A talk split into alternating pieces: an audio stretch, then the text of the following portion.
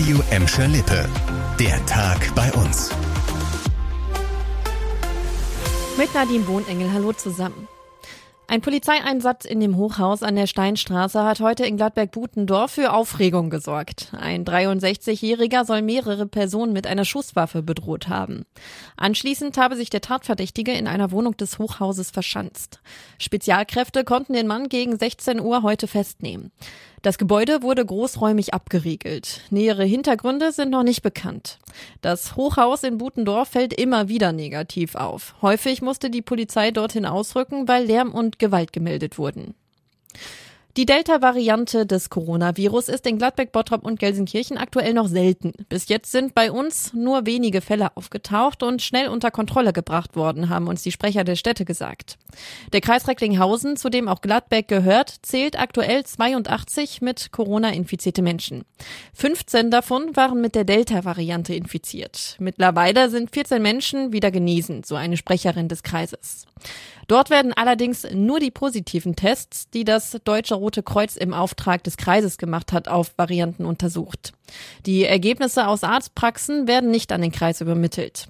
Auch im Bottrop ist die Delta-Variante schon aufgetaucht. Vor wenigen Wochen war eine Familie infiziert. Durch sofortige Quarantäne konnte eine Ausbreitung aber verhindert werden, so die Stadt. Einzelne Fälle der Mutation gab es auch in Gelsenkirchen. Aktuell sind die laut Stadt aber ebenfalls abgehackt. Auch die Impfsituation in Gladbeck, Bottrop und Gelsenkirchen hat sich deutlich entspannt. Wer will, kann sich jetzt überall kurzfristig gegen das Coronavirus impfen lassen. Im Impfzentrum in Recklinghausen, das für die Gladbecker zuständig ist, sind laut Kreis aktuell noch über 3000 Termine verfügbar. Verimpft werden dort die Stoffe von BioNTech und Moderna. Impfen lassen kann sich jeder, der möchte, ab 16 Jahren. Seit Samstag gibt es bei uns keine Priorisierung mehr. Kinder zwischen 12 und 15 Jahren müssen dafür zum Kinderarzt.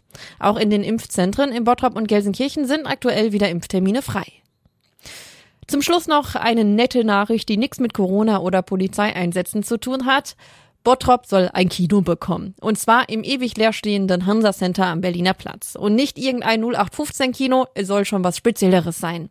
Zum Beispiel ist ein Open-Air-Kino auf dem Dach mit Beachbar geplant. Was sonst noch so geplant ist, hat uns der Kinobetreiber in Spee, Andreas Hermann, erzählt. Wir haben ein etwas anderes Konzept als die umliegenden Kinos. Wir betrachten uns als ein Zwischending zwischen Multiplex und Arthouse. Wir legen ein bisschen mehr äh, Wert auf ein hochwertigeres Programm, aber auch die Blockbuster werden natürlich bei uns laufen. Wenn alles nach Plan läuft, soll das Kino im Herbst nächsten Jahres eröffnen. Das war der Tag bei uns im Radio und als Podcast. Aktuelle Nachrichten aus Gladberg, Bottrop und Gelsenkirchen findet ihr jederzeit auf radio und in unserer App.